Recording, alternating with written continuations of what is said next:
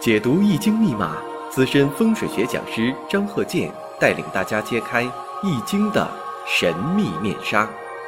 周易新天地，五行解奥秘。请听周易五行。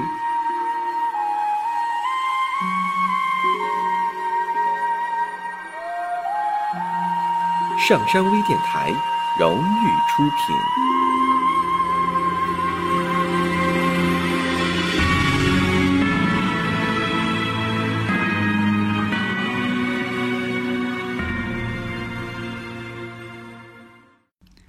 大家好，我是张和建。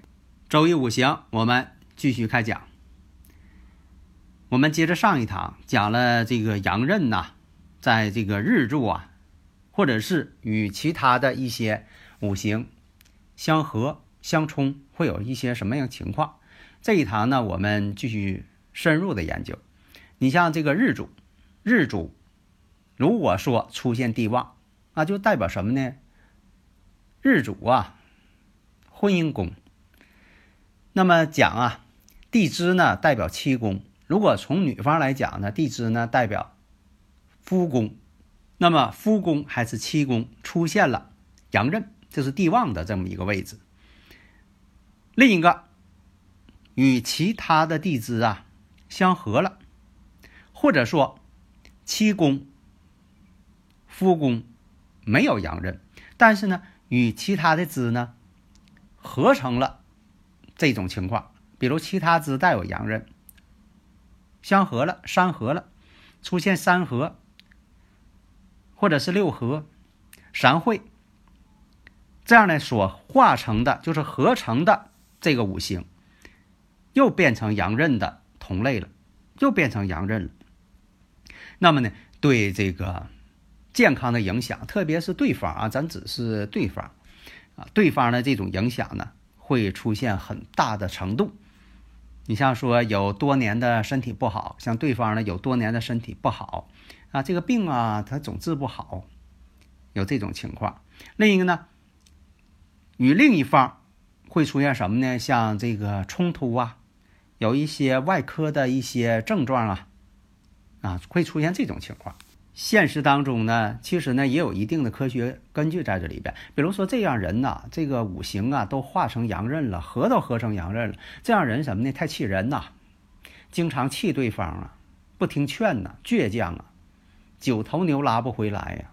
再加上这个对方呢也不会说太服从你，那双方呢就是互相呢都不想让，时间长了一天老郁闷。那人要是总郁闷的话，身体健康也受影响啊！一天老跟你生气。下面呢，看这个五行，咱们举例说明：甲子、乙亥、癸丑、甲寅。那大家说了，这个日主婚姻宫并没有做阳刃呢，他这个日主是癸丑啊。但是我们再放开眼界看一下，因为年上是子水呀，月上是亥水，日上丑土。其实啊，我在念完过程当中，你应该马上就反应过来了，已经是亥子丑三会水局了。你不用说的，再用这个手啊、笔呀挨个画啊，把它画出来，画上圈儿，画上线，才发现，哎呀，亥子丑，那才发现。所以呢，看这个呢，就说你听的时候，你一听就反应过来了，说明你这个到达一定程度了。这就像说的这个。呃，小孩算算数似的，都不用掰手指头了，你一说他就反应过来了，说明这练的已经达到炉火纯青了。如果这要是男士的话，虽然呢也带这个伤官食神，男士带伤官食神呢，有的时候吧也是挺这个逆反心理的。多数人都是什么呢？不太听劝，谁说啥都不听。那小时候这个长辈说话他也不爱听，等自己成家了。啊，妻子啊，谁说话也不愿意听，喜欢什么呢？自由自在，不喜欢这个一种约束。你无论这种约束啊是合理的不合理的，他都反感，具有很强的叛逆性，对一些呃礼法呀、制度啊都很反感。特别是啊，在这个生日五行当中啊，又没有这个七财星，没有七财星呢，有几种表现，一个是。逆反心理强，不注重感情了，对这个感情啊特别冷漠，不像说的这个呃特别多情啊，情深意长啊，那他没有，他觉得很淡漠，有没有对方他无所谓。还有一种情况，结婚晚，对男士来讲结婚晚，当然了，对谁都不是那么太热情，那婚姻晚也正常了，也符合这个逻辑。还有一种情况，不会存钱。有的呢，倒是想要这个存点钱也存不住，财来财去嘛。那么这是总体的感官上的这条件。另外，刚才我说了，亥子丑呢又合成水局了，变得身呢特别旺，身又旺。然后呢，当然了，你要说的取这个喜用呢木啊，用木来说啊喜用，但是，并不是说的你有这个木啊就一定好。那这种情况呢，伤官食神又多。呃，对方呢跟你讲道理呀、辩解呀，你可能呢有十句话等着他呢，百句话等着他呢。对方说一句，你能说一百句。大家呢如果有理论问题，可以加我微信呢，幺三零幺九三七幺四三六。你像刚才说这个形成了三会，三会呢形成了什么旺局了？这就也属于什么呢？地支上形成了比肩劫财成群，财星被克制的有克无生了。全是克制的，日主呢，婚姻宫呢临这个辰戌丑未，像这种情况呢，临辰戌丑未呢，都是什么呢？对这个择偶的条件呢，并不是太高，没有这种感觉，不热情，而且呢，月上这个乙亥，这个亥水又是他的阳刃，这属于什么呢？阳刃被合，合完之后又变成阳刃。时上呢，寅亥又相合，寅亥又合成木，合成木呢又变成伤官。连续循环，这个时候如果再出现了像这个未土之年、子水之年、巳火之年，那这都是出现问题的时间节点。